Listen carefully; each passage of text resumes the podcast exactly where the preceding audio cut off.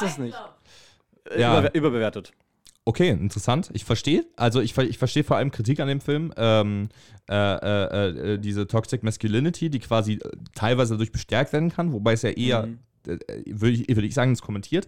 Aber es ist, es ist so ein typischer Film-Bro-Film, würde ich sagen. Ich finde, es ist so ganz oben neben Wolf of Wall Street und ähm, äh, äh, American Psycho. Mit den, Scarface. ja, Scarface maybe auch noch. Genau, äh, halt bei diesen Film-Bro-Filmen, dass die halt irgendwie, ähm, ich würde nicht sagen falsch interpretiert, weil das, ist, das geht nicht, aber halt, ähm, Nein, also naja, also äh, ähm, eher toxisch und, oder schädlich äh, ja, schädlich ist ein gutes Wort. Auch, auch mit äh, Breaking Bad wird ja auch Walter White so als der Man. Kannst du jetzt lass mal tauschen?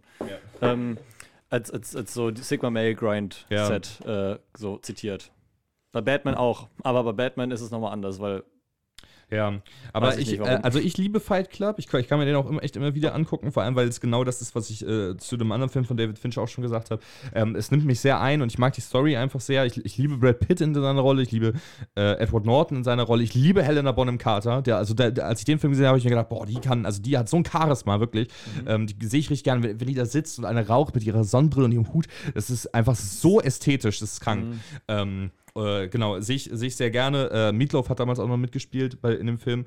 Ähm, und äh, auch in, auch in ähm, dem Musical. Genau, Rocky Horror Picture Show. Ja. Aber ähm, äh, vor allem bin ich ein Riesenfan von dem Ende von Fight Club.